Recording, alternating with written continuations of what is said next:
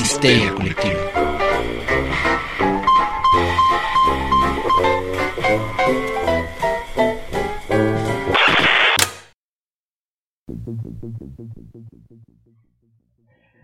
Esto es Histeria Colectiva, el programa donde Fernando Santamaría, el Dr. Braham y Ricardo Medina se sientan en el círculo de invocación a abrir la caja de Pandora y volarse la tapa de los sesos platicando sobre ficción, magia, ocultismo, casos supernaturales, literatura y todo lo que tenga que ver con la cultura del horror. Buenos días, buenas tardes, buenas noches, donde sea que se encuentren, a la hora que se encuentren escuchando esto, muchas, muchas gracias por donar un poco de su ancho de banda para llevar todo el terror a sus oídos.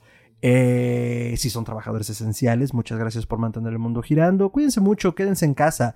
Si no pueden quedarse en casa o ya los están jalando a la oficina porque nadie aprendió nada de los jefes, pues bueno, cuídense mucho, cuiden a otros, lávense las manitas y eh, pues bueno, ya saben, vacúnense, hagan caso a las señalizaciones.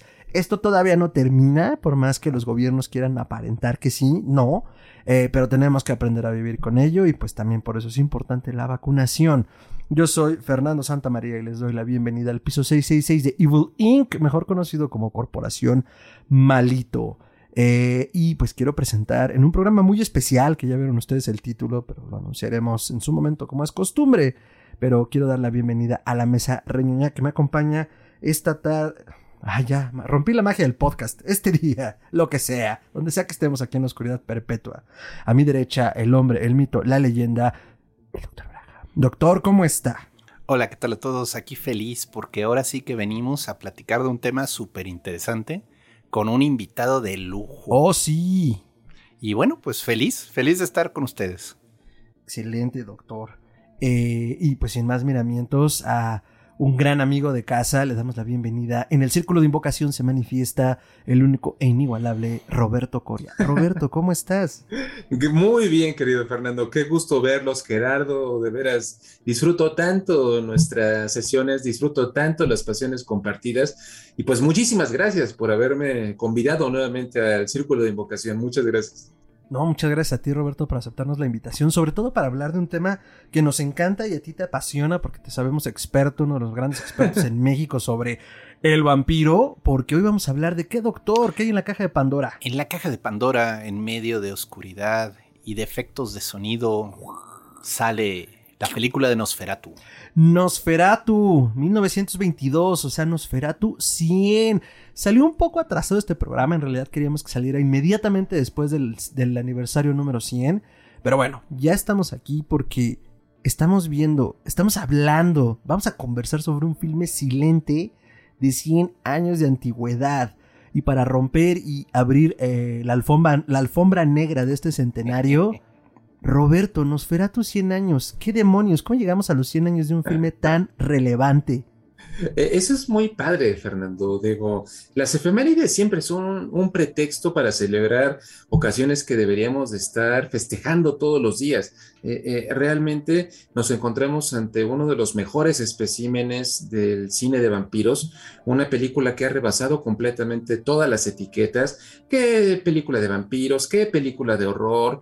¿Qué película expresionista? O sea, vaya, todo eso es completamente secundario. Nos encontramos ante uno de los grandes clásicos de la cinematografía universal.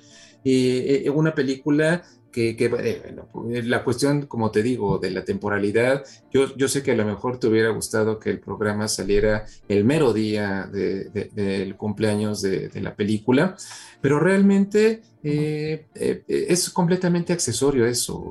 es, una película que nos va a suceder no solamente a todos los que estamos aquí presentes en este momento, a las personas que nos están escuchando, a sus hijos, a sus nietos. O sea, la película va a estar tanto tiempo como exista la humanidad. Y, siempre va a haber un nuevo espectador que, que, la descubre y que se sienta maravillado, eh, porque, porque ese es uno de los eh, grandes poderes que tiene y el vampiro y concretamente el vampiro de esta, de esta película. Totalmente de acuerdo y creo que andaremos un poco en eso en cuanto a la temporalidad del filme, que si no me equivoco también hubo una temporada que se creía totalmente perdido y por fortuna no. Eh, y bueno, justo la temporalidad del vampiro, ¿no? Pero Nosferatu 100, doctor. Bueno, a ver, yo lo que puedo decir de esa película, porque voy a, voy a hablar de mi primera impresión, ¿no? Me acuerdo que la vi por primera vez en el Canal 11. Era, no sé, adolescente, yo creo que tendría como 15, 16 años y pues el Canal 11, que es un canal aquí local de México, por si alguien nos oye fuera de la República Mexicana, es un canal cultural, es un canal que se dedica precisamente a transmitir y preservar información que luego puede no ser tan comercial en el sentido de que no es la última película de acción con Schwarzenegger, ¿no? Entonces, este, a mí me, me maravilló, o sea, yo la agarré como a la mitad, ya cuando está el conde Orlok, ya por salir del castillo, y, y, me, me, me, atrapó, me atrapó porque ya sabes, uno está así como que cambiando canales y de repente comienzas, ¿qué es eso? Claro, alguna vez había visto alguna escena, alguna foto, pero me, me maravilló sobre todo el lenguaje del cine mudo, porque, de nuevo, estamos hablando de, de, una época en la que pues todo era blanco y negro. Que, perdón, es chistoso hablar de lenguaje si estamos hablando de un filme silente, ¿no? la capacidad claro, de sí. poder transmitirlo a través de un formato tan nuevo como sí, el cine. Pero uh -huh. los efectos, o sea, vaya, los efectos prácticos especiales, uh -huh. vamos a llamarlo así, porque obviamente, pues ah, con la tecnología de hoy, pues eso se ve hasta infantil, ¿no? Claro. Y sin embargo, con efectos muy prácticos de de repente medio detener la escena, adelantar la escena, hacerlo un poco más rápido, uh -huh. jugar con las sombras, jugar con las luces, te comienzas a meter en esta historia y, y no importa que sea vieja, no importa que esté en silencio. Uh -huh. Realmente estás transportado por la magia del cine a esa historia de, pues bueno, que todos conocemos, ¿no? Porque esta película está basada, pues obviamente en Drácula, ¿no? Sin embargo, pues Vamos a hablar también de esa, yo supongo, de que no fue tan sencillo para el director hacer eh, los derechos y uh -huh. prefirió, pues ahora sí que hacer su propia versión de ese cuento. Claro, no pelearse con eh, la familia Stoker, ¿no? Era mala idea. Claro. Mi, mi primer contacto con Nosferatu eh, en realidad fue hace muchos años, pero a ver, es que esto lo he contado en otros programas. Yo no me dedicaba a esto, amigos. Yo no sabía de mi vena terrorífica. O sea, yo era un, un, una persona de a pie que se asustaba con lo que tenía que asustarse hasta que eh, eh, llegó a mí, ¿no? En forma de dos amigos locos, Eric y Nina, que nos mandamos un saludo, que me metieron en Psicofonías Podcast y me hicieron darme cuenta que me gustaba el terror. Pero yo Nosferatu lo conocía como cultura general. La verdad ni siquiera estoy seguro cuándo lo vi. ¿Cuál? Hace 5 años, 10, 15. Pero la revisité justo para este programa porque digo, como parte de la cultura general, sabes que existe, que los 100 años, que más Shrek, que si era vampiro, que si no era vampiro, todo lo que hay alrededor de ella. Pero sentarme a revisitar el clásico ya con estos nuevos ojos uh -huh. fue una maravilla. Y era lo que le decía a Gerardo. A ver, es que yo no me acordaba eh, las sensaciones que te imprime que por más costuras y, y, y más este infantil, como decías, que se puedan ver los efectos, te transmite un algo, desde la actuación de Shrek hasta la manera en la que manejan los efectos, los filtros, uh -huh. las atmósferas, eh, y que tú dijiste algo importante fuera del aire antes de que comenzáramos, eh, que decía creo que un amigo tuyo, ¿no? Que en ese momento existió como ese epito, esa cúspide de manejar el cine silente. Sí, uh -huh. los alemanes manejaban ya muy bien el cine mudo y en blanco uh -huh. y negro, o sea, lo tenían al dedazo, porque de esa época y se siente. También hay muy buenas películas, o sea, no solo Nosferatu. No, aquí igual y digo una tontería y son de diferentes años, pero bueno, pues yo ubico de esa época, pues el gabinete del doctor Caligari, que... Wow, Indispensable, claro. Este, Nosferatu y Metrópolis. Así son como las tres películas que te dicen, esto se podía hacer con el cine Ajá. mudo en esa época. Claro, totalmente. Entonces, este, a mí me lo transmite y se siente. Roberto, Nosferatu, ¿cuál fue tu primer contacto? ¿Recuerdas cuándo fue la primera vez que la viste? Sí, sí, sí lo recuerdo. Digo, y antes que Nosferatu, eh, el primer amor fue Drácula. Fue, to, todo sucedió eh, en la forma de un eh, libro, una adaptación de la novela en cómic. Mm. que me, me, encantó inmediatamente. Algo sucedió tan pronto la, la devoré. Y, y, tiempo después, no podría precisar cuándo, vi la eh, adaptación de 1931 con, con Bela Lugosi en el Canal 11 uh -huh. eh, y, y, me llamó muchísimo la, la, atención, me cautivó. Es una, es una gran película a pesar de todos sus, pues, todos sus baches. Es, ese será tema de otro, de otro momento, porque, porque no sé, eh, el gran Leonard Wolf, eh, el gran especialista norteamericano en, en, en vampiros y en Drácula, dice que, que, que, por más que sea una eh, película emblemática, eh, es una película torpe, es una película eh, que tiene muchísimos errores, pero definitivamente lo que la coloca en, el estatus de clásico imperecedero es la actuación de Bela Lugosi y todo el trabajo. Y, si esas vamos, él mismo dice que la versión española que se filmó al mismo tiempo durante las noches, técnicamente, narrativamente hablando, es muchísimo mejor. Pero bueno, ese es otro tema. Ah, y yo, yo, llegué, yo llegué después de esto, eh, precisamente al canal 11 que tú, que tú mencionas, Gerardo, eh, y vi que la iban a, pasar y, que decía que estaba basado en Drácula de Bram Stoker. Dije, ah, bueno, pues con, mis ojos infantiles, eh, maravillado como está por, por, haber tenido este contacto con el Drácula, tanto en versión literaria como versión cinematográfica.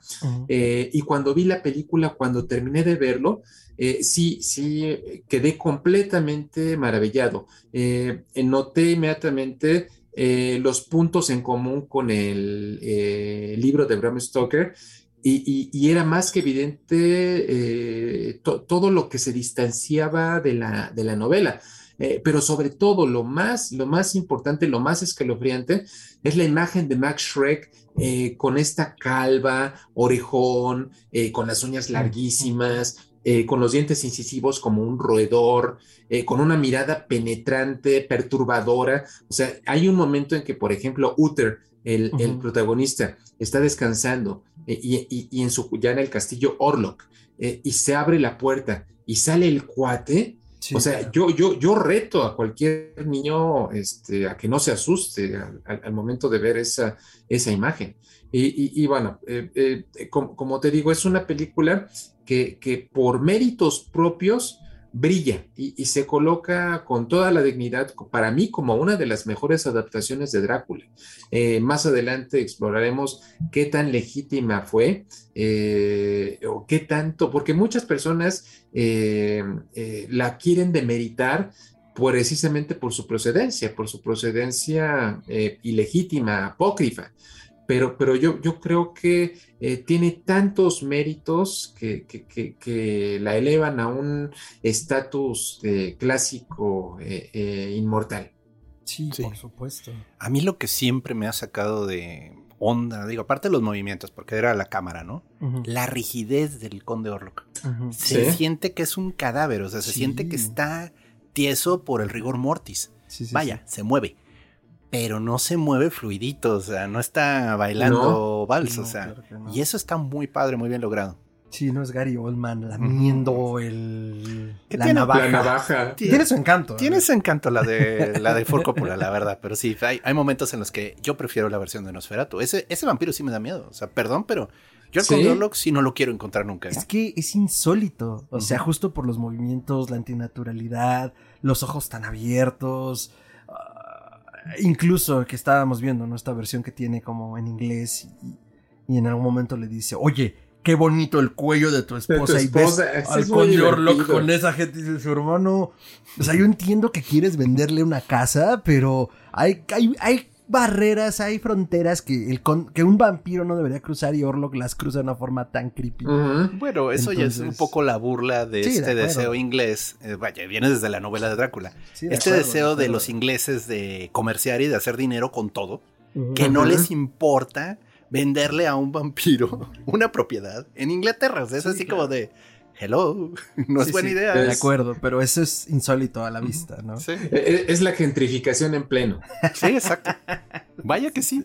Totalmente. Porque además digo, creo que entramos como muy de lleno, pero brevemente la sinopsis de Nosferatu de 1922 de Murnau eh, trata acerca de un, el joven Hot que va al castillo del conde Orlok en Transilvania a venderle una propiedad y eh, le va a vender una propiedad básicamente en ruinas frente a su casa.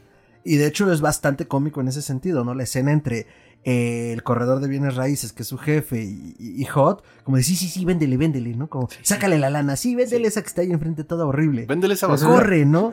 y bueno, obviamente todo sale terriblemente mal, y aunque se da, por supuesto, licencias por este tema de que eh, la familia Stoker no quería, eh, o no se dio hasta donde sé los derechos para que fuera una adaptación de Drácula, pues se dan ciertas licencias que quedan bastante bien, o sea. Sí, es una adaptación es una adaptación libre pero respeta, y bien hecha, ¿no? Siento que respeta el, corazón de la historia.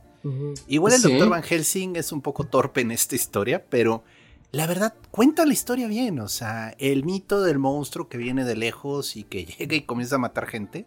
A mí me gustó mucho. ¿Tú te sabes bien el chisme de los derechos de autor? De que por qué no lo aceptaron o cuál fue el problema? completamente, querido. Digo, antes, antes de pasar a eso, este, eh, me mencionaba, digo, mencionaban ustedes. Eh, yo creo que es una muy buena adaptación en el sentido que con los recursos narrativos que había en ese momento en, la incipiente industria cinematográfica, yo pienso que es la mejor manera que pudieron llevar una historia tan complicada, con tantos personajes. Eh, eh, si, si ustedes se acuerdan, Drácula está narrada eh, de manera epistolar. Está compuesta por entradas de diario, por grabaciones fonográficas, por recortes de periódico, por la bitácora de un barco que, está maldito.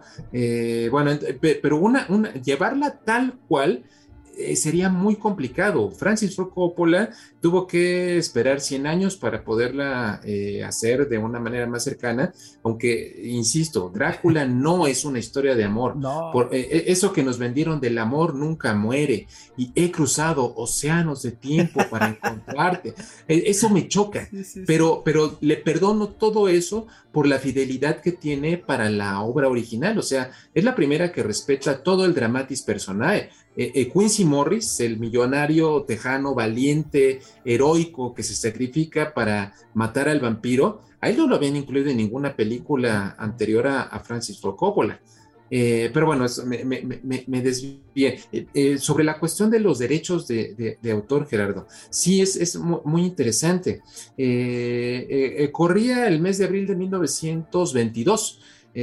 Florence Balcombe, viuda de Bram Stoker, era una mujer de 65 años en este, en este momento. Eh, er, era una mujer eh, que estuvo todo el tiempo junto a Bram Stoker hasta que le sobrevino la muerte en 1912, la misma semana del hundimiento del, Titanic. Y, vaya, pues obviamente la muerte de su esposo, antes que eso, el que se haya incendiado el Teatro Liceum, que era su fuente de, pues, de ingresos, eh, eso, eso los obligó a poco a poco a ir bajando su em, estatus, su vida lujosa, su vida acomodada. Em, ellos se codeaban con todas las personalidades artísticas y, culturales de la época, pero poco a poco esto fue disminuyendo. Poco, e, ella se tuvo que instalar en una, en una vivienda muy humilde. ya había sucedido algo semejante desde, desde que Bram Stoker estaba en la última etapa de, su vida. Pero bueno, toda la situación para ella era muy precaria. Su hijo eh, Irving Noel ya estaba crecido para ese momento, pero pues estaba completamente distanciada de él. Entonces era una mujer que tenía que sobrevivir eh, con sus propios recursos. Entonces, ¿qué era, ¿qué era lo que le quedaba a ella? Pues la obra de su esposo, o sea, ella era la legítima propietaria de los, de los derechos, eh, porque se los había legado obviamente Bram, Stoker. y bueno, llegó el momento en que Drácula comenzó a ser muy traducida en diferentes lugares del mundo. Obviamente les, le, pagaban eh, eh, derechos de autor a ella. Eh, pero curiosamente los alemanes, los editores alemanes, fueron ah. bastante ventajosos, ¿no? No, llegó, no llegó un buen trato con ellos, le vieron la cara en pocas palabras. Entonces la mujer ya desde ahí tenía la espada desenvainada. pero bueno, llega entonces, ahí le llegó en abril de 1922 un sobre anónimo que incluía un programa de mano de una película que se llamaba Nosferatu, que la ah. anunciaban como una adaptación de la obra Drácula de Bram Stoker. Ah. E, e, inmediatamente ella montó en cólera con pues todo el derecho del mundo. Dijo, ¿cómo, ¿cómo, hicieron una película y a mí no me pagaron derechos de autor? Ni me bueno, ni, le, ni, le, pidieron permiso, que yo siempre he pensado, digo, Alvin Grau y, Enrico Diekman, los eh, eh, productores de la película, eh, yo, yo digo que, si se hubieran acercado a ella y, le hubieran un poco empalagado el oído le hubieran dicho, mire, señora Stoker, a nosotros nos interesa muchísimo que conozca eh, la gente, la obra de, su esposo. Y pues nosotros tenemos una pequeña compañía productora, nuestra, este, sería este nuestro primer largometraje eh, y, queremos adaptar la obra, la obra de su esposo. Mire, no tenemos dinero que ofrecerle porque eso es cierto. Prana Films estaba en, muchas dificultades económicas desde su inicio eh, y si, si le hubieran dicho eso, yo estoy seguro que ella les habría dado su bendición y les habría, de alguna manera, habría avalado el proyecto. Pero bueno, todo esto eh, terminó diciendo, no, eh, e, ella pagó, e, ella, ella, por cierto, no, no le había pagado cuota de ingreso a la Sociedad de Autores de Londres, eh, pagó su cuota, no me acuerdo cuántas libras fue, pero fue algo muy económico, pero ya con la protección de la Sociedad de Autores de Londres, ellos le metieron el pleito de su vida a, a Prana Films eh, un pleito legal que duró cerca de dos años, eh, que terminó con la idea de que ellos prefirieron declararse en bancarrota eh, para no pagarle derechos, como digo, legítimamente a Florence Stoker. Y, bueno, al final el, como ellos se negaron a pagar, no, no, trataron de conciliar la, la, situación. y, y, bueno, la corte finalmente en Alemania lo que resolvió a favor de Florence Stoker es que todas las copias de Nosferatu debían ser destruidas. Eh, por ah, fortuna para nosotros, algunas eh, copias fugitivas escaparon del escrutinio legal y es por eso que las podemos, eh, hoy en día las podemos conocer. hay, hay seguramente en YouTube ya, ya, han buscado tanto sus escuchas como ustedes eh, versiones de Nosferatu. Y, la cuestión es que hay muchas versiones diferentes, porque algunas llegaron a Estados Unidos, eh, algunas llegaron de manera ilegítima a, Londres. Eh, y bueno, se encontraron, este, ay, se me olvidó, Berriatúa, se me olvidó su nombre, en España. Encontró en 1977 una copia original del negativo de Nosferatu, la restauraron. Por, eso hay tantas maneras de, verla, eh, mm. afortunadamente. Eh, pero bueno, eso demuestra la perdurabilidad del vampiro. El vampiro se negó a morir. el, vampiro, el, vampiro escapó al fuego y, es por eso que la podemos disfrutar. Explotó en pequeños murcielaguitos que se fueron volando a todos lados. Y superó a su enemigo más mortal a la fecha, los abogados. Los derechos de autor. Ténganle miedo a esos. No, pero a ver, es que justo Roberto nos está ayudando a echar luz en este episodio que yo conocía por oídas, ¿no? A ver, o sea, decidieron declararse en bancarrota con tal de no pagarle un peso. Y digo, yo entiendo que no tuvieran el dinero, pero como dice Roberto, primero te acercas. Bueno, ya te demandaron. Pues concilias. A ver, la señora detentaba los derechos. Ah, yo digo, en la manera de pedir está el dar, Fernando. Claro, claro. Eh, y la misma situación, a, mí se me han acercado personas eh, eh, pidiéndome que les asesore criminalísticamente hablando en proyectos de largometraje. Ok. y si el proyecto me parece verdaderamente interesante y tiene algo que ofrecer, si ellos me, ellos me lo han dicho abiertamente, no tenemos dinero para pagarte honorarios, este, pero te garantizamos que si, si esto funciona como nosotros deseamos, y nos la compran en tal lugar y, en el momento que comience a haber ingresos, claro. yo te voy a dar un porcentaje, este, te, lo firmo, te, eh, yo muchas veces he dicho, basta, basta la palabra de caballeros para mí.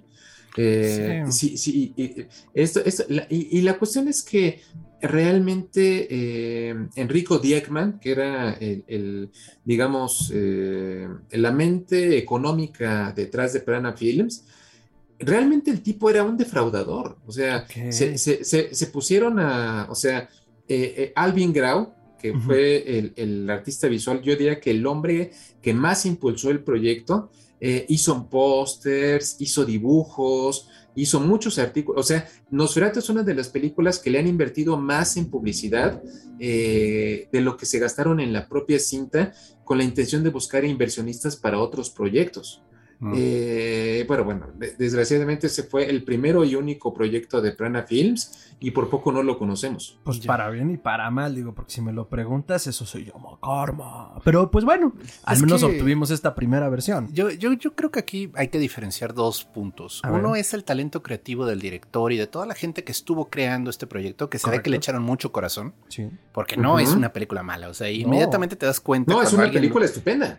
Y los ejecutivos detrás de eso que solo querían la ganancia económica. ¿Quieres decir que esto siempre ha pasado, Gerardo? Me temo que sí. Claro que sí. Entonces, aquí es donde da pena, ¿no? O sea, porque dices, bueno, el mérito creativo de la película no se niega. No, claro. Es una pena que hayan sido unos truanes los que estaban detrás de las direcciones importantes de la ejecución, ¿no? O sea, vaya, los dueños del lugar, pues sí, tenían toda la pinta de bandidos. Sí, total. Entonces es una pena porque, bueno, pero pues al final se hizo justicia. O sea, yo creo que también hay que darle la razón a la viuda de Stoker porque pues, eh, era lo único que le quedaba de su marido. O sea. No, y además, como bien nos plantea Roberto, insisto, y de ahí empezar mi comentario.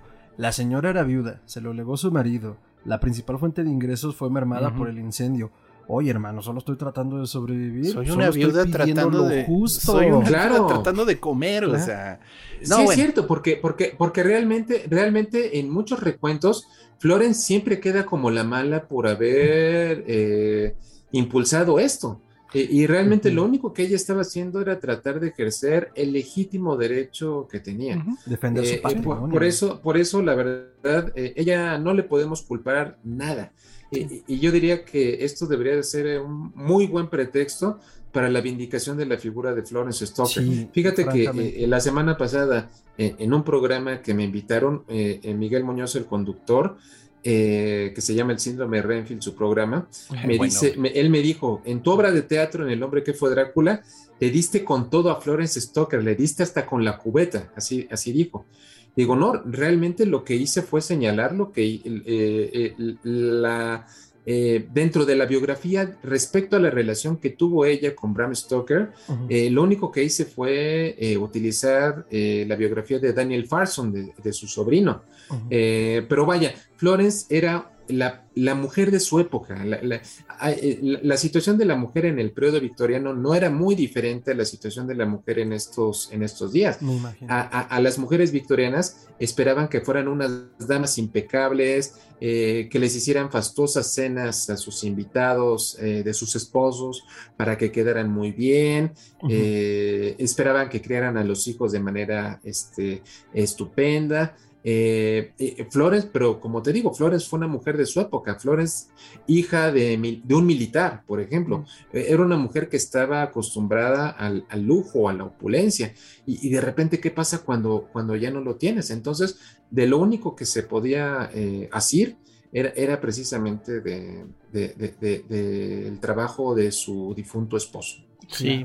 Además hay que, hay que considerar un poco los tiempos, o sea, acababa de terminar la Primera Guerra Mundial, Sí. Y, pues, no era un periodo fácil, o sea, en la posguerra hubo cierta crisis económica pesada. Y Alemania también, vaya, no sé si ya estaba la República de Weimar en ese entonces, pero Alemania está a punto de caer en una de las peores crisis económicas de su historia, o sea, que luego dio el permitió que subiera el fascismo, pero el punto está que yo no creo que los ingleses vieran con buenos ojos a los alemanes cortesía de la Primera Guerra Mundial que se acababan de chutar. Sí, claro. Y así como de, estos desgraciados alemanes están queriéndose volar la obra de mi marido. O sea, ya desde ahí viene todo un, odio justificado patriótico. Exacto, exacto, exacto. Que dices, pues sí. Y fíjate, está, está la, otra, la, otra cuestión. Eh, eh, hay recuentos. Florence murió eh, a los 75 años de edad. jamás vio Nosferatu a pesar de que tuvo, a, pesar de que tuvo la posibilidad de hacerlo en más de una ocasión, ella dijo, yo jamás voy a ver esa cosa, y así se mantuvo hasta el día, hasta el día de su muerte. Sí, no, eh, yo, yo, yo, aquí, aquí es un terreno para la especulación. ¿Qué habría pensado ella al momento de ver la película? Yo, yo, estoy, yo estoy seguro que de entrada ese, ese, como dices Gerardo, ese encono de los británicos contra los alemanes era muy fuerte. Eh, y, luego agrégale el hecho de que ella, ella se sentía estafada, eh, engañada eh, por, por, estos cuates, este, este Vival, Enrico Digman. eh, pues eh, yo, yo, yo, creo que de cualquier manera no hubiera podido reconocer que es, es un, gran, un gran, gran trabajo. porque sí, yo sí creo que, que, que, dentro de todas las adaptaciones que han habido de Drácula, esa es una de las mejores, eh, o al menos es una de las que más he disfrutado. Es muy honesta, a mí me gustaría llamarla así. Sí, es esa es la palabra, me gusta. Y no tiene ese peso de todas las demás versiones, porque además era muy fresca. O sea, en ese momento el cine no había tocado el tema. No. Entonces, literalmente fue la punta de lanza que abrió el. No había tocado el tema del vampirismo, pero su primer acercamiento al horror también fue alemán y no tenía mucho tiempo. Hexen. Ah, Hexen es muy buen filme. Digo, no es, son vampiros, pero fue un primer gran acercamiento al horror que creo que se consolida bastante bien con Nosferatu. La fantasmagoria de Hexen es impresionante. Hexen creo que es del 19. Del, 17, Creo que es del 17. Bueno, no. Oye, pero, pero fíjate, en si esas vamos, realmente Nosferatu no es la primera adaptación de Drácula. algunas, algunas fuentes documentan una que se hizo en Rusia en el año de 1920. Cristo, que, yo sepa, ellos jamás se acercaron a Florence Stoker. E, esa película solamente la mencionan este, varios recuentos, pero es una película que está completamente perdida en las brumas del tiempo. No hay fotogramas, no hay impresiones o anuncios eh, de la película, nada, nada, nada. Es una película que eh, es lo que el viento se llevó. Luego, al año siguiente, en 1921, de esa sí se documenta su existencia. Una película de 1921 eh, de Hungría, dirigida por Karol, Karol eh, de esa sí perviven algunos fotogramas. La película completa está perdida, pero sí hay algunos fotogramas, sí hay copias de programa, o sea, sí hay vestigios de que la película existió. Y que yo sepa, eh, Florence jamás se enteró de, las dos películas previas. Mala eh, suerte. Nosferatu fue la, gran pagana. Porque además, pues lo que decías, ¿no? A esta sí le hicieron un gran movimiento de mercadotecnia en ese sentido, pues iba a llegar a sus oídos. Ahora, no, me corrijo, y nos corrijo, según la píldora de Wikipedia, Haxan, película dirigida por Benjamin Christensen, es sueca, se completó en el 20 pero se estrenó hasta el 22. O sea, el mismo año que se ah, estrenaba Nosferatu, se estrenó Haxen. Gran momento para el horror, gran año para el horror. Es que fue, sí, exacto, fue un muy buen año. Wow, bueno. Ahora, bueno, de las preguntas así, digo, aprovechándote, Roberto, discúlpame, es que ahora sí que, que tenemos aquí. Pues aquí estoy, este, yo soy feliz. Eh, como director, o sea, sé poquito de él, o sea, no, no es así como que ahorita me surge la duda, o sea, ¿él hizo otra cosa relevante en el género del horror? Vaya, dentro del horror como tal, no. Eh, em, eh, Frederick Wilhelm Plumpe era su, nombre real, eh, su nombre artístico Frederick Wilhelm Morneau.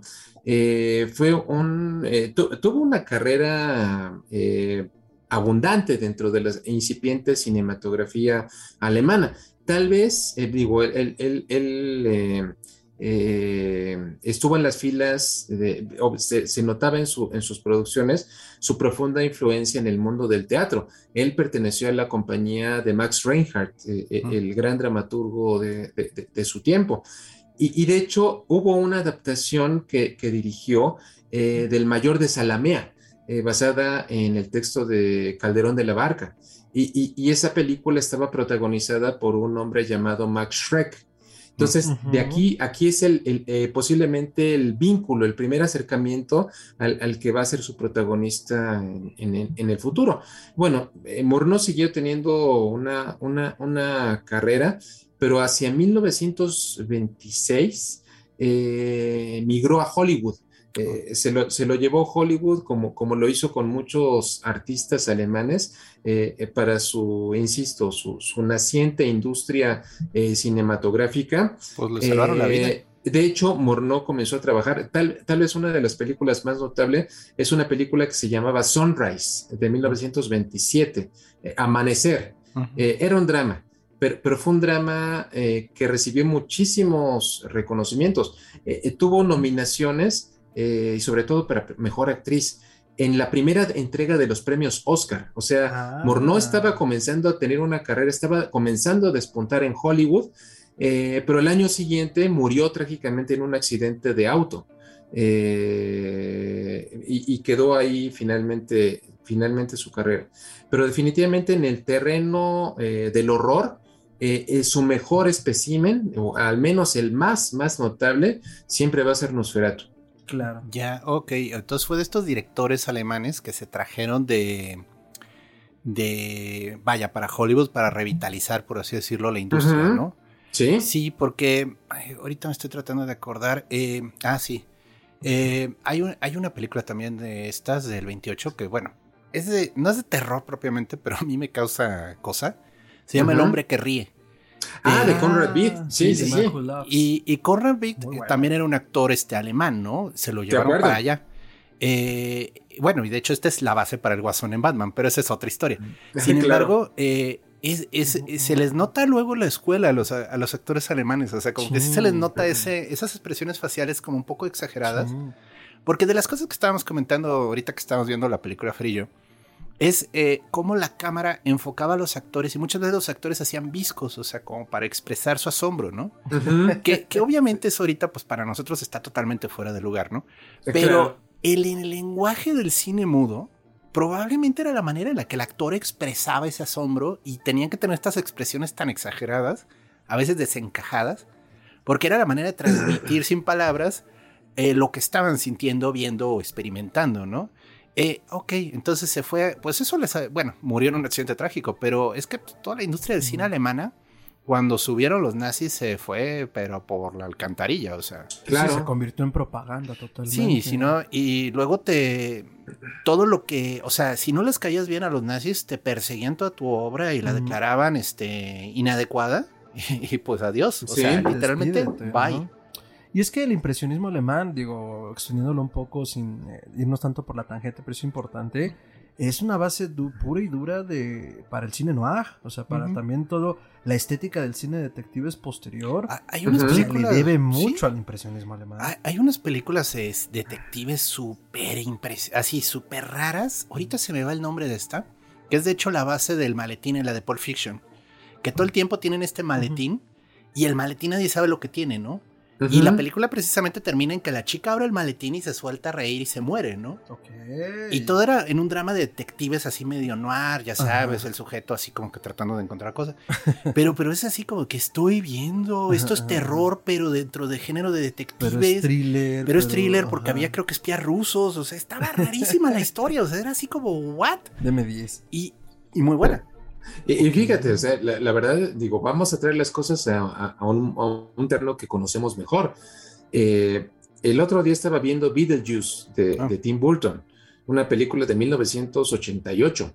Y, y, Tim Burton le debe tanto el expresionismo eh, con estas perspectivas imposibles, estas formas geométricas eh, completamente alucinantes, estas, estas actuaciones tan gestuales, o sea, vaya, e, e, es un, es un movimiento muy, muy importante. Tú, tú mencionas adecuadamente, perdón, tú mencionas adecuadamente el gabinete del doctor Caligari, Gerardo. Muy buena película. a mí me dio pesadillas, te soy sincero. es una película que sí me comenzó a, llevar en direcciones raras. Sí, pero a, lo que voy, mi, comentario iba, iba, precisamente a esta línea.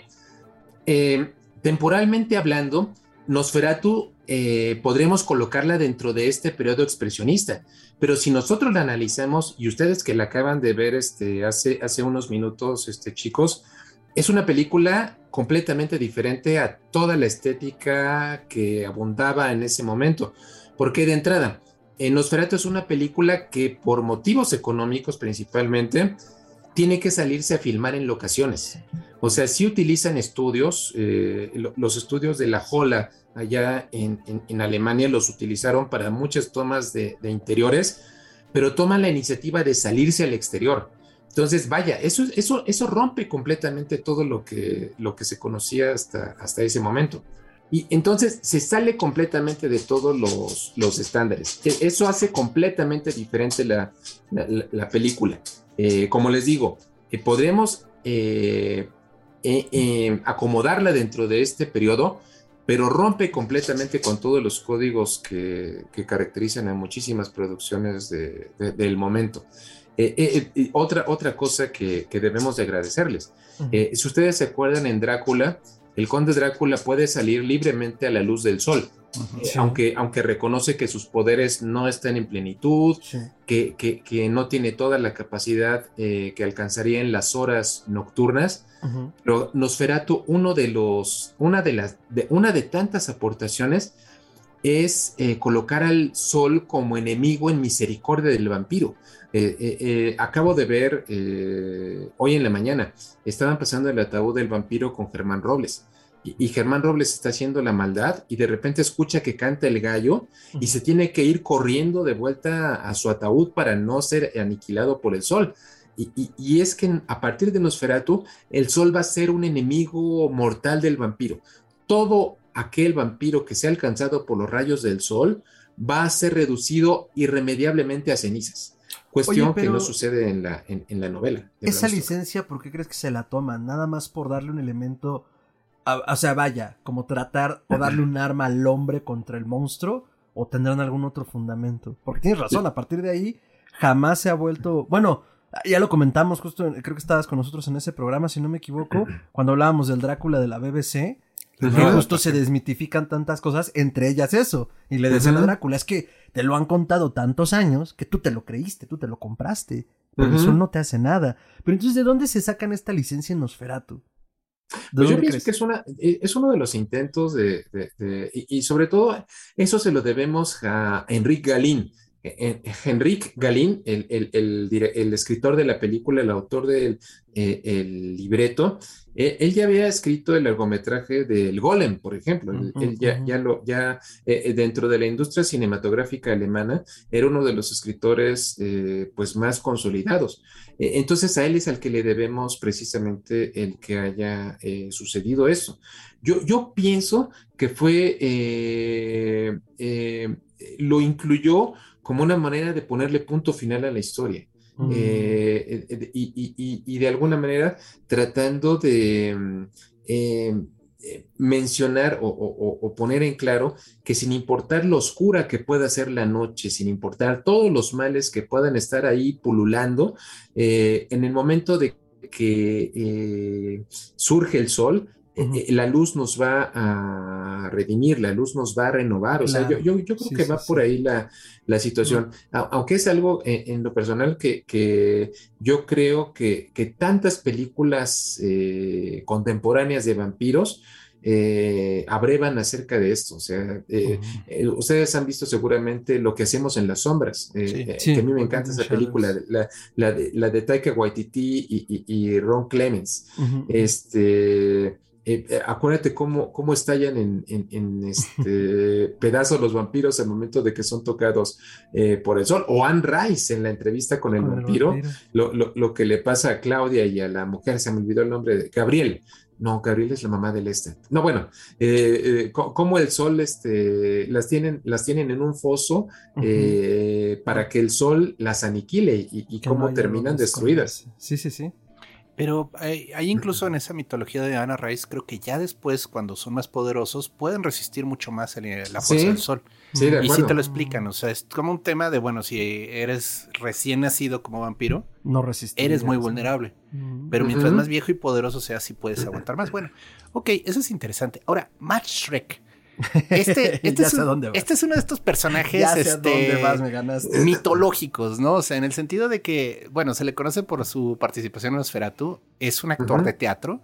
No volvió a actuar en cine, ¿verdad? O sea, creo sí, que fue, sí. Sí, de, hecho, de hecho, Max Schreck, eh, eh, fundamentalmente su carrera es, eh, él nació en 1800 eh, 57. Bueno, o sea, él, era él, era fundamentalmente un actor de teatro. Eh, él perteneció a la compañía de Max Reinhardt, como, como les comentaba, a, la cual este, estuvo, estuvo cercano el, el propio Murnau en el inicio de, su carrera. Y, de hecho, a partir de aquí fue donde conoció a, Max Schreck.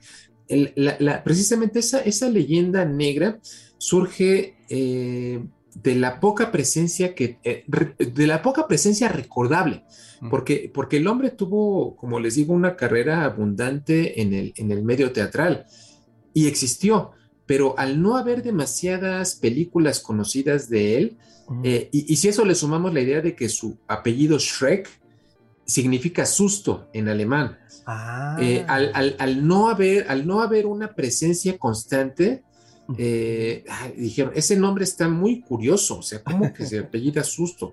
Seguramente es eh, inventado, seguramente es una gente. persona que no existe. Eh, entonces, a- aquí fue cuando comenzó a, a circular el, el- el rumor de, lo que, de que lo que había hecho Morneau para hacer su película era conseguirse a un, a un auténtico vampiro Claro. para que fuera el protagonista. Digo, ustedes vieron La sombra del vampiro con Willem Dafoe y John Malkovich. Yo esa película del año no. 2000. No la has Eh, visto, mea- tienes que verla. sí. Tienes, culpa. Él sí, justo, Tiene- justo antes de entrar Se la tienes estaba que verla, recomendando. Fernando. Ajá. Tienes que verla. Me puso el trailer Tienes- y yo necesito esto en mi Eh, vida. es una excelente película, o sea, está muy bien hecha. Es Y una estupenda verdad. película. Y, y la película se va, se va de eh, parte de esa, de ese, de esa leyenda. Pero a ver, lo- pero lo- cuéntanos, lo- lo- cuéntanos, Roberto, justo porque creo que lo estamos obviando para la audiencia que no lo conozca. Ajá. ¿Cuál es la leyenda de Max Shrek en el set? Pues vaya, o sea, de- eh, él era un actor de método, o sea, él- era un actor teatral, era un actor muy disciplinado. Sí. Aquí podría, aquí podría, esa, esa imagen que nosotros ya acabamos de platicar, calvo, orejón, las uñotas, to- todo eso, eh, la imagen eh, se la debemos, eh, conceptualmente hablando, a Alvin Grau, porque Alvin Grau fue el gran responsable de hacer muchísimos dibujos, o sea, de fijar toda la, todo el aspecto visual que debía tener la película. Él fue el, el responsable de, de marcar la pauta. Pero, pero viene ahí la cuestión. Eh, Doc Bradley, eh, el hombre que durante muchos años hizo a Pinhead en las películas de Hellraiser, Ujú. eh, Doc Bradley, eh, él, él escribió un libro que se llama Monstruos Sagrados. Y, y- y precisamente este libro va en la idea de él, él como actor que se benefició del maquillaje durante muchos años de su carrera, él comenzó a hacer una investigación, un rastreo desde Lon Chaney padre hasta Boris Karloff. Eh, Es, es una historia de los actores que han utilizado maquillaje para poder hacer sus papeles. Qué chido. Eh, pero, pero lo curioso es que cuando él llega a Max Shrek y a Nosferatu, él mismo reconoce que no tiene mucha información sobre cómo fue, porque, porque Ah. ¿quién fue el que le hizo la calva? ¿Quién fue el que le aplicó el maquillaje? Eh, eh, ¿quién fue, a, a quién fue a quien se le ocurrió lo de los colmillos? O sea, ese es uno de los, de, de los misterios. Pero, pero yo pienso que tiene una explicación muy clara en la idea, si Max Shrek era un actor de teatro, y, y ustedes saben que los actores de teatro se las ingenian, eh, de- ellos ven los recursos a su alcance para poder transmitir una emoción al espectador. Yo, yo digo que fue el propio Max Shrek el responsable de ponerse todo el maquillaje. Eh, entonces, bueno, to- todo, todo esto fortalece esa, esa idea. Eh, eh, si ustedes eh, y, y su- sus escuchas, luego de que ter- termine el programa, quieren escribir en, en Google Max Shrek, van a encontrar muchas fotografías ahí del propio Max Shrek. Sí, y- sí, y- sí. Fotografías sin maquillaje. Sí, Y- claro. Y, era un cuate muy delgado, de, de cabello muy, muy corto, este, vaya, o sea, e- e- es un hombre que sí existió, punto. Bueno, perfecto, pero bueno, es una leyenda que yo quería tocar. No, y la leyenda en el set, ¿no? Que todo Es mundo de- estupenda. Eh, Sí. Max Shrek debe de ser un vampiro, ¿no? Sí. Entonces, la sombra del vampiro, como bien decía, digo, yo he visto solo el tráiler y nada más de ver el tráiler de menos de un minuto estoy volado de la Yo lona, solo lo necesito. Aprecio mucho Tienes, los... tienes que verla, Fernando. Sí, vale mucho porque eh, tiene diálogos con el vampiro muy valiosos, o sea, están muy bonitos porque no están, o sea, vaya, yo, le, yo leí una reseña hace muchos años de esta película y lo que decía el reseñador era, es muy difícil hacer una historia sobre una historia, o sea, es muy fácil comenzar a caer en, en tropos comunes, en chistes, en burlarte de la película. Y se hace una adaptación muy decente. De hecho, si uno ve la película de, Nos, de Nosferatu original al lado de esta, las escenas las están repitiendo, o sea, no están solo inventándose el set. Ujú. Eso está muy padre. Eh, pero hablemos de las adaptaciones que ha habido del No, filme y- de Nosferatu, porque ha habido más de una, ¿no? Bueno, pero tú dime, Roberto. ¿Qué ibas a decir, Ah, Roberto? no, por supuesto. Pero, ah, ah, no, an- antes de ir, ahorita que estabas mencionando la sombra del vampiro, o- un aspecto interesante, eh, el, el- el fotógrafo reconocido en los créditos de la película Ujú. eh, de Nosferatu de 1922 es Fritz Arno Wagner. Ujú. Pero hubo, hubo otro, otro cinefotógrafo eh, que no tiene crédito, eh, que se llama Gunther Krampst. Eh, y si tú te acuerdas, en, en- en La sombra del vampiro juegan precisamente con eso. En Nosferatu termina comiéndose al, al cinefotógrafo poco conocido y es por eso que tiene que asumir, que eh, eh, eh, Fritz Arno Wagner es el que tiene que asumir el crédito y es el que se queda como fotógrafo principal de la película, pero todo fue porque Nosferatu se comió al otro. Punto. Claro. perdón. No, no, este, está muy bien, Roberto. Es, es, un, es una, es un, no, es, y, retomando lo que, lo que decía Gerardo, eh, adaptaciones. Eh, la adaptación, bueno, el remake de 1979 de Werner Herzog es muy, muy bueno. Yo, yo diría incluso que es uno de... Eh, eso, eso nos, podría, nos podría remitir al tema del remake. Yo, yo, yo siempre he pensado que el buen remake es aquel que aporta algo a la historia sea eh, eh, eh, respecto a los dilemas de los protagonistas, haciéndolos pertinentes para la época en la que nos encontramos. y, el caso de la versión de, de, Werner Herzog es completamente, no solamente respetuoso por lo que respecta a, la historia. haber escogido a Klaus Kinski como el Nosferatu del título de la película, es, eh, es, un vampiro completamente melancólico, eh, sufrido. Eh, de, hecho, es, y esto es algo desde, que, va desde la versión original. La, idea del Nosferatu, que muchos dicen que es, significa portador de plaga. pero real, ah. realmente, realmente la palabra Nosferatu se la debemos a Bram Stoker. Eh, porque si ustedes se acuerdan, en el capítulo, si no me equivoco, es el 18 de Drácula, cuando Van Helsing está dando una conferencia magistral a todos los cazadores de vampiros, eh, a esta cofradía internacional, él les dice, el Nosferatu no muere como la abeja cuando pica una vez, por el contrario, se fortalece y, tiene más energía para hacer el mal. Pero bueno, Bram Stoker seguramente eh, tomó o la idea de la palabra Nosferatu a partir de un libro que se llama eh, La Tierra más allá del bosque de Emily Gerard, eh, mm. donde mencionan a un ser eh, que, dice Nesufuritu, así, así, así dice. Y, no, no, sé si fue un error de Bram Stoker, no sé si fue una intención de él, o si simplemente entendió mal la palabra y por eso escribió Nosferatu. Como sea que haya sido, es un gran nombre. O sea, Nosferatu es poderoso, eh, eh, es misterioso.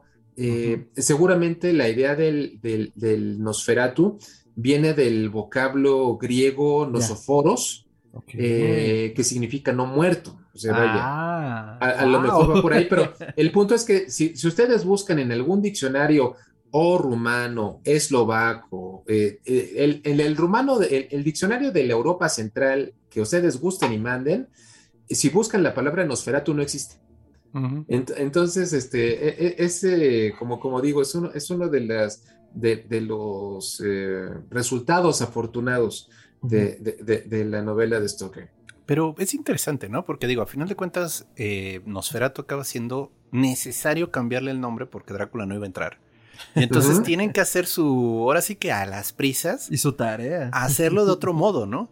Y esta película causa tanta impresión, tantas olas en el medio del cine, que luego tenemos adaptaciones e incluso historias de cómo hicieron la adaptación con un vampiro de, de veras, ¿no? Pero, pero es increíble, porque, vaya, de Drácula ha habido mil películas, pero Nosferatu tiene lo suyo, o sea, sí tiene ese Por sí solo ya se nivel. sostenido, Sí, no necesita ayuda. Y todavía siguen haciendo adaptaciones. Ahorita anda circulando un póster que ya se demostró que es fake de una adaptación de Eggers eh, con esta In Taylor Joy, la de la bruja. Anya Taylor Joyce, ajá. Y William Dafoe, Nosferatu. Y todo indica que es meme, que fue falso, que todo el mundo brincó. Pero yo le apuntaba a Fer, es que esto es como el póster que salió de Beetlejuice 2. Hace como cinco años. Hace como cinco años y todo el mundo hizo ¡Ah! Y me comenta Fer, pues, ¿qué crees? Ya se está filmando. no, están en pláticas y si todo sale bien, a mediados del 2022, en verano, se empieza a filmar. Entonces dices, bueno, pues igual y esta la lanzaron de bote pronto a ver si había respuesta. Y pues yo sí quisiera ver a William Dafoe. De, entrada, ese póster, como, como dicen, es falso completamente. O sea, pero, pero el proyecto está más que confirmado. De hecho, Robert mm. Eggers eh, sí, ya. Ah, ¿Ves? ya, te dije. Ya, ya, anunció que va a ser Nosferatu. O sea, eso, sí. eso es lo interesante. El, el, el, muchos podrían tener miedo de, ¿qué, ¿qué, es lo que va a pasar. Yo pienso que es un cuate que si han visto eh, La Bruja uh -huh. o han visto El Faro, es un hombre que tiene todo el talento para hacer una buena eh, revisitación claro. de, de, Nosferatu. No sé, no sé cómo vaya a ser la situación, no sé cuál sea el papel que vaya a ocupar su actriz fetiche Anya Taylor Joyce. No, no, no sé qué es lo que vaya a pasar. Eh, eh, he, leído, he leído muchas historias. De, desde que desde las que mencionan que Anya sería Ellen, la, la, la, uh -huh. la mujer, la protagonista de la historia, o, y, y, he leído otras que dicen que va a, ser, va, va, a jugar con la cuestión del género, que no va a ser un Nosferatu, que va a ser una Nosferata. Entonces, bueno, de, a, habría que ver qué es lo que tiene este hombre para, para, para ofrecernos. Pero definitivamente de que tiene el talento para hacer algo bueno, yo creo que sí. Definitivamente, sí. porque además la última película que sacó, que no he visto, pero el tráiler también se ve solo espectacular. La del norteño. Northman. El, el Northman, sí, sí claro. Uh -huh. Entonces, si alguien tiene las tarjetas eh, bien puestas, las cartas bien puestas para sacar unos Feratu, que yo creo, es una opinión mía, que valga la pena, es Edgar. Bueno, de acuerdo. De acuerdo. Miren, no hemos visto la del Northman, pero les voy a decir lo que yo espero. Pero esta es Ajá. mi expectativa. Ok. Eh, este señor siempre toma un tinte supernatural en sus obras. Uh -huh. O sea, eh, lo sobrenatural está rodeado. Y folclórico. Y folclórico. Y folclórico. Puede que juegue con el concepto del Daugr, que es un muerto levantado. O sea, literalmente. Para Nosferatu. No, para la del ah, Norman. para el Norman. O sea, literalmente. Un poco como la idea del renacido. O sea, es alguien que han de haber dejado muerto. Y por X azares del destino regresa, ¿no? Pero al punto de que ya no saben si está vivo o está muerto. O sea, no es que sea supernatural y vuele y comience a lanzar rayos de sus ojos, pero va a ser una historia basada en una venganza, pero, pero con un tinte okay. así de esto no es normal. O sea, uh -huh. está pasando algo muy, muy feo. Porque los nórdicos tienen unas historias de seres similares a vampiros muy feas. Claro. O sea, sí claro, son claro. entidades muy desagradables ahí en el norte. Entonces puede irse por ahí y estaría padre. Ahora, uh -huh. yo creo, y bueno, ahora sí que ya atando un poquito todas nuestras ideas, ¿qué hace Nosferatu especial de Drácula, por ejemplo? Yo creo, o sea, y es mi opinión, o sea, yo, yo abro porque pues ahora sí que estoy tratando de llevar esta discusión.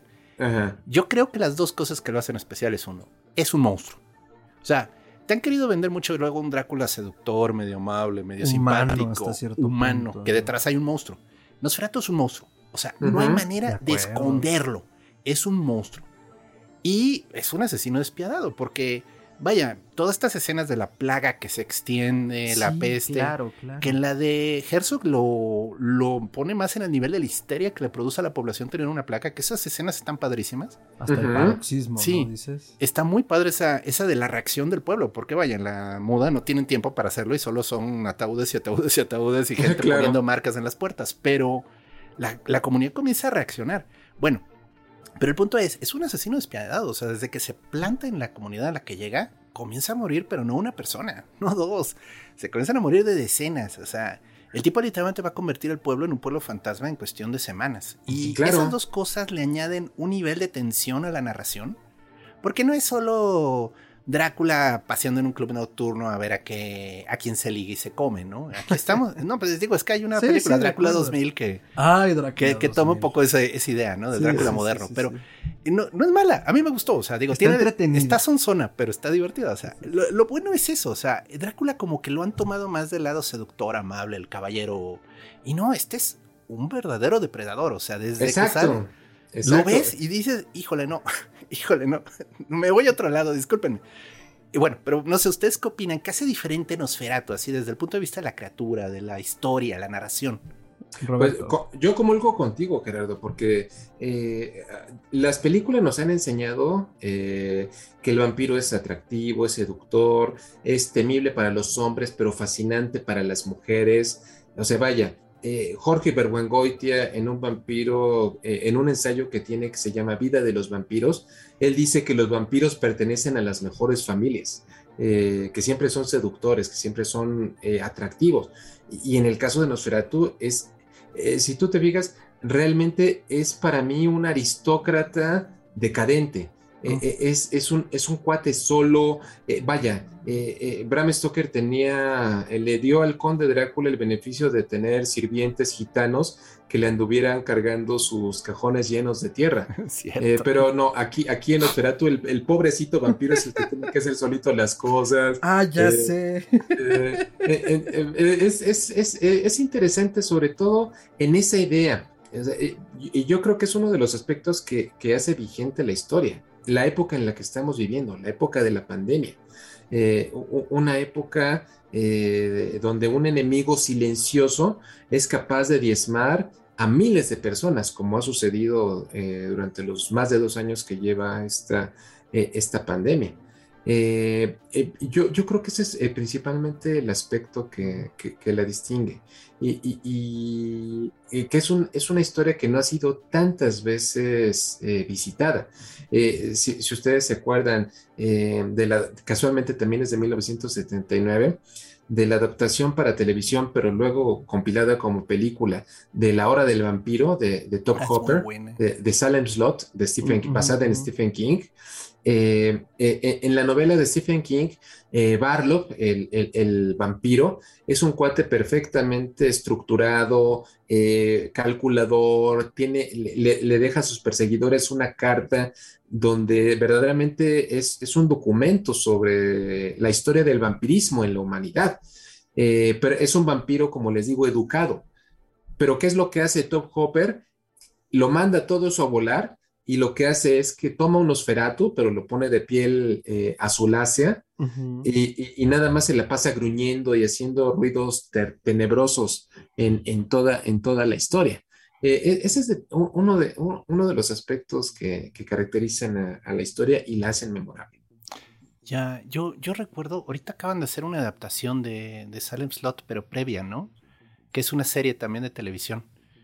Ahorita, bueno, eh, se me fue el nombre. ¿Ahorita hay más? No. No, tiene un nombre así como. Ah, se me fue el nombre ahorita, perdón, disculpen. No, no te preocupes, porque viene una nueva adaptación de Silent Blood, de hecho ya le están filmando, o sea, de, hecho, de hecho, eh, o sea, ya la película ya debe de estar completada en este momento, no, no han liberado un trailer, un trailer, pero, pero viene una nueva versión de, de Silent Blood, a ver qué es lo que, lo, que va a pasar. Tal vez a lo mejor tú, Gerardo, te refieres, hay, hay un cuento de Stephen King que se llama Uno para el Camino, que podría ser visto más bien como un epílogo de Salem Slot. E, e, es, un cuento que viene en su compilación de cuentos eh, Night Shift, aquí le pusieron el umbral de la noche, eh, pero el cuento lo pueden encontrar sin dificultad en, la red, se llama eh, Uno para el Camino. así que queda, queda ahí para, para, las recomendaciones. Chapelwaite se llama la serie. Ah, ok. Es una no, la verdad es que no conozco. salió serie, es de hace como unos 6-7 meses, es una precuela y se centra mucho en el protagonista, en el vampiro. Ah, interesante. Eh, ah, no lo he visto, pero dicen que está basada en esa. Bueno, digo, de nuevo, son de esas derivaciones raras. Yo, ahorita hablando de esos vampiros cool, yo creo que el primer vampiro cool que vi, así hablando ya de lo que no es Nosferatu, Los Muchachos Perdidos, también una película buena, porque era eh, esa especie del, del adolescente rebelde pero con ese síndrome de Peter Pan, pero ¿qué crees? Es vampiro. Además de todo. Ok. Entonces es oye, qué padre, soy vampiro, soy adolescente, puedo fiestear toda la vida. Claro. Nada más, juventud desenfrenada, divino tesoro. El, final es muy bueno, por cierto, esa película. Yo la disfruté mucho. Sí, los muchachos perdidos me gustan mucho. Pero ya sí, y, casualmente es una película que también estamos celebrando su cumpleaños, Gerardo. Ah, sí. ¿Ah, eh, es una película de 1987. Eh, está cumpliendo 35 años. Wow, cómo pasa el tiempo, Dios.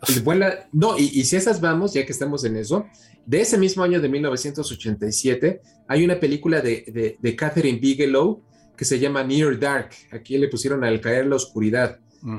Eh, a mí me encantan los muchachos perdidos, pero si me preguntan cuál prefiero, yo, yo responderé que es Near Dark. en ese año para mí es la mejor película de vampiros que, existe. Y Los Muchachos Perdidos, recalco, es maravillosa, me encanta. Sí, esa no tardan en hacerle un remake, conociendo a Hollywood. No lo dudaría, querido, no lo dudaría. Conociendo a Hollywood que no le gusta pagar escritores. Sí, y, solo, solo reciclar las cosas. Yo creo que el Nosferatu de eh, como tal, eh, o sea, primero voy de acuerdo con ustedes, es que es un monstruo, es el primer planteamiento de el monstruo como, como es. Y, y, y creo que es parte de lo que, ahora lo entiendo, de lo que me incomoda al ver a Orlok, ¿no? Porque tiene esa mirada depredadora, porque sabemos perfectamente a lo que va, ¿no? Por qué quiere la propiedad, por qué alude a la esposa de Hot. Y eh, digo, la verdad no me había quedado el 20 hasta que lo mencionó Roberto. Todos los tropos con los que, que nacen con, con, con Murnau y con, con Nosferatu y que a la fecha son parte fundamental del mito del vampiro, ¿no? Entonces, todo eso humano que podía tener o toda esa clase que podía tener, pues ahí está. Eh, algo más que pueda diferenciarlo, además de ser un monstruo, que pues de algún modo, y creo que lo fuimos desmenuzando sin querer queriendo a lo largo del programa, eh, esta fórmula social que sí tiene, eh, en el sentido de la clase alta, la clase baja, la plaga, cómo lo afecta, que ya había tocado Poe en muchos niveles cuando hace la muerte de la máscara roja, eh, lo plantea muy bien puesto, porque creo que, y no sé, me corregirán aquí mismo si no, pero creo que que realmente no lo hace con esa intención, y incluso yo creo que en Nosferatu tampoco, pero al final se entiende así, por la bronca de cómo nace, porque no respeta los derechos de la viuda, porque al mismo tiempo después las influencias que tiene, pues al final sí, o sea, este caballero inglés, y creo que por ejemplo en la de Coppola también eh, alude a esa opulencia, ¿no? Bastante como de este señor... Eh, que en un principio el abogado dice este es un señor muy rancio, pero ya luego se da cuenta que es un vampiro, pero al final está buscando eh, con esa posición de poder, pues, pues alimentarse, punto. Entonces, bueno, eh, al final de cuentas creo que esa naturaleza y eso se lo da de un u otro modo Nosferatu, queriendo o no queriendo en muchos sentidos, ¿no? Sí. Bueno, sí. O sea, yo, yo como lo veo es que mucho del tema, o sea, y de nuevo, puede que no haya sido la intención de Bram Stoker, pero es interesante cómo los nobles siempre se les dice que tienen sangre azul, ¿no? Y esta es una especie de decadencia de la sangre azul, o sea, es llevar ya la, la nobleza a la putrefacción, vamos a dejarlo así. De acuerdo. Un noble que se niega a morir y que depreda de la gente a su alrededor, o sea, vaya, ya es muy comentario social, pero el punto es, algo de verdad tiene. Ahorita hay una nota que yo la leí y dije, ay Dios, esto se ve demasiado ficción y es verdad. Eh, se están descubriendo que si te inyectas sangre ah, joven, eh, entran células madres a tu sistema y es una manera de, rejuvenecer. y obviamente es un tratamiento carísimo y de ricos, ¿no? yo Me imagino. Yo dije, Dios, esto está tan cerca del vampirismo que ya no es divertido. O sea, ya, es chistoso. Ya vamos a tener eh, estrellas de Hollywood de 200 años de edad que parecen de 25 porque tienen a su establo de gente que están drenando. Sí. Y digo, han de pagarles un dinero porque todo es capitalismo en esta época, ¿no? Ajá. Pero imagínate. Imagínate. Pues es que, por ejemplo, Marta de Baile tuiteó hace unos días. Ay, Dios. Eh, no, a ver, es que la vejez no es natural, es una enfermedad. Y yo. Ah, no, ¿por qué? Blade Runner 2099. No, qué horror. Sí, no, no, no. A ver, entiendo que en principio uno dice, sí, claro, a ver, nuestro, nuestro cuerpo se está oxidando todos los días y en un concepto muy sci-fi, si encontráramos la manera de evitar la oxidación, en teoría deberíamos dejar de envejecer. Pero eso es como... o sea, una cosa muy etérea, ¿no? No, ya, ya da miedo. O sea, Pero ya, ya que gente diga, no, no, no, a ver, es una enfermedad el envejecer. No, hermana, se llama vivir. Es la vida. Hay, eh, un autor de bestsellers de los años 90 que se llama Irving Wallace, a lo mejor lo han llegado a leer, eh, e-, él escribió una novela que se llamaba El Proyecto Paloma y, era precisamente la búsqueda, bueno, eh, por, el secreto, digamos, eh, de la eterna juventud, podremos decirlo de esa manera. Y, realmente menciona lo obvio, o sea, si ahorita la situación de sobrepoblación, de dificultad para obtener un empleo, los recursos naturales, el agua, eh, si, la expectativa de vida de las personas en promedio son 80 años de edad, o sea, imagínense cómo sería la situación de una persona que pudiera vivir, no, no 90 años, que pudiera vivir 250 años. O sea, eh, eh, sería catastrófico el, que, o sea, tenemos una fecha de caducidad por algo. no, ah, no podemos alterar el curso de la historia. Sería, eh, eh, y, esa es una de las cosas que, a mí me siempre me ha dado muchísima ansiedad de parte de, del vampiro. O sea, imagínense ver morir a todas las personas que aman. debe de ser verdaderamente terrible. A mí no me gustaría en, lo personal. No, y el choque cultural, o sea, porque digo, si de por sí ahorita naces en un en los 70 y ya llegas al 2020 y de repente dices, ¿y estos, y estos jóvenes y el TikTok qué onda, no? Ahora, ahora, imagínate un vampiro que esté desde la época de la colonia. No, no, a ver. O sea, imagínate en términos realistas, yo creo que sería virtualmente imposible que se adaptara a los cambios. No, o sea, simplemente saldría a comer y regresaría a su casa a encerrarse, a encerrarse y no saber nada del mundo. Qué horror. Muy bien, amigos. Wow. ha sido un viaje maravilloso desde el impresionismo alemán, pasando por todas las iteraciones que hemos recordado ahora del vampiro. Si hemos olvidado alguna y llegaste hasta acá, puedes ponerlo en la caja de comentarios y ahí seguimos echando el cotorreo a gusto. Pero antes de cerrar este programa, Roberto, cuéntanos, ¿en qué andas? Porque justo por los 100 años de Nosferatu, yo sé que tú andas en algo especial. Cuéntanos. Sí, digo, hay, afortunadamente muchas cosas, Fernando. Eh, mañana, 15 de marzo, sí. empiezo un curso virtual en Fábrica de Historias. De hecho, tú ya nos has acompañado en un par de ocasiones como alumno, alumno distinguido. Eh, eh, el alumno que eh, anticipa toda la, todo lo que le va a decir el maestro. claro que no, pues llegué a aprender por eso. No, no, muchas pues, gracias. Pues, empieza otro curso virtual de eh, que presente se llama el curso, le pusimos hashtag Nosferatu100. Ah, donde, donde todo, todo lo que platicamos ahorita lo vamos a desmenuzar, pero con mayor amplitud. además de que, por, por ejemplo, dentro de de mis dos invitadas, eh, una de ellas es Natalia Cadillo. Eh, Natalia Cadillo para mí es nuestra gran especialista en John Polidori. Eh, es una mujer que desde su cuenta de Twitter, arroba John W. Polidori, ha hecho tanto por reivindicar la obra fundacional de la literatura de la literatura de vampiros. Ella nos va a dar una clase sobre lo que platicábamos. Este, ¿Qué pasa? ¿Nosferato es sinónimo de vampiro Ok. Entonces, ella nos va a dar una, clase muy amplia de esto desde el punto de vista del folclore. Eh, Luisa Iglesias Arvide, que, también es este, eh, amante de, las culturas eh, y, las criaturas de la noche, y es conductora de la primera emisión del noticiario del Instituto Mexicano de la Radio, ella nos va a dar una clase sobre cine expresionista.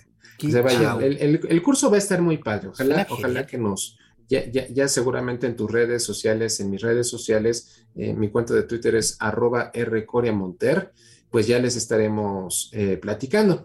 Y, en, otro, en, otro sentido, eh, eso ya los últimos días de marzo, el 26 de marzo concretamente, empieza la Feria Internacional del Libro del Palacio de Minería y empiezan las jornadas de literatura de horror, en este caso las séptimas, las segundas en modalidad virtual.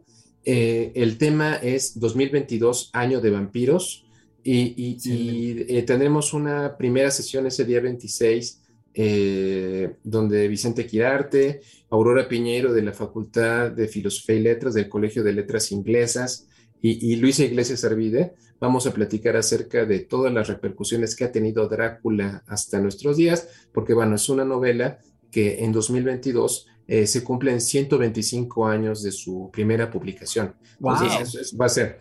Y eh, el día 3 de abril, ya ahí vamos a dedicarle eh, una fiesta de cumpleaños a Nosferatu. nos va a acompañar, ya, Natalia Cadillo nos va a volver a acompañar para, para esa mesa. Y particularmente a mí me, me, interesa mucho de la participación eh, de Hugo Villa Smith, que es el director de la Filmoteca de la UNAM, es abogado, pero es un abogado especializado en derechos de autor. Entonces, eh, él, eh, él, nos va a platicar mucho acerca de todas las implicaciones legales que tuvo todo este episodio de Nosferatu y nos van a acompañar Pablo Guisa, que es el director de Mórbido, y Abraham Castillo, que es el programador del, festival. Entonces, bueno, eh, eh, también, eh, también en mis redes sociales estaré publicando toda la información. Ojalá que nos puedan acompañar tanto a mi curso como a las dos jornadas de literatura de horror. Suena increíble. Ahí nos estaremos haciendo presencia de alguna manera con el poder vampírico. qué maravilla, Roberto. Un montón de actividades, todas relacionadas en este gran año para el vampiro. Así es. Por supuesto, saludos al buen Abraham, a Pablo, a Luisa, quienes nos compartieron proyectos, foros y pues sobre todo mandando el Evangelio del Terror y este año el del vampiro. Qué ricura, la verdad es que es un buen año para el horror. Sí. Y pues eso, doctor, sus redes. A mí me pueden encontrar como Chuntaro Melquisedec en Twitter, eso es arroba chuntarome. Dense una vuelta porque es donde comparto más. En Facebook me pueden encontrar en una fanpage que es Gerardo Braham, de ahí nomás para avisos, eh, por ejemplo, ahorita que Roberto subió, bueno, cuando vea su aviso de su curso, igual y lo comparto ahí para que quede. Pero en general es solo para ese tipo de participaciones. Y bueno, pues muchas gracias. Estoy muy. De veras que, que quedo súper satisfecho por toda la plática que tuvimos, Roberto. Sí, está muy padre. Yo le he disfrutado mucho, creo, Gerardo y, Fernando. Maravilloso, pues ya lo saben. Si quieren saber más del vampiro y de Nosferatu, acá tienen toda la estela de actividades.